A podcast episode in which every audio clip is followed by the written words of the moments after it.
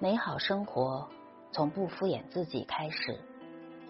我最好的朋友，大学毕业后做了北漂，用他的话说，就是我去闯荡江湖，见世面去了。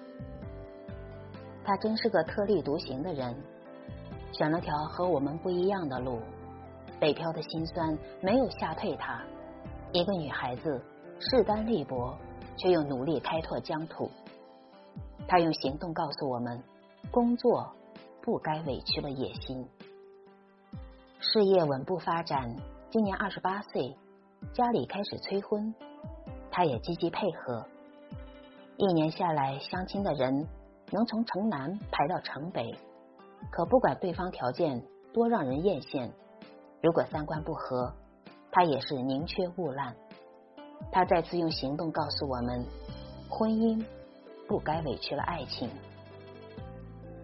作为一名资深单身人士，他没有苦哈哈的生活，手里攥着大把悠闲，健身、烘焙、插画、摄影，硬是将日子经营的有声有色。整个人就像光源体。向外界时时刻刻辐射这样的光，生活不该委屈了自己。以前我觉得这样的人矫情，可现在我觉得他们很理智，很清醒。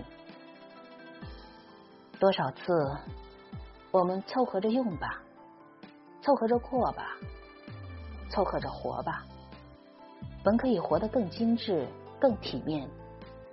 却用敷衍的态度过着有限而珍贵的一生。有没有发现，敷衍其实就是场自欺欺人的表演？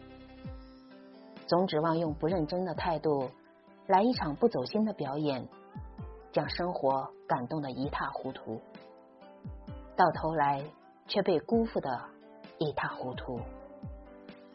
生活敷衍你。其实是从你敷衍自己开始的。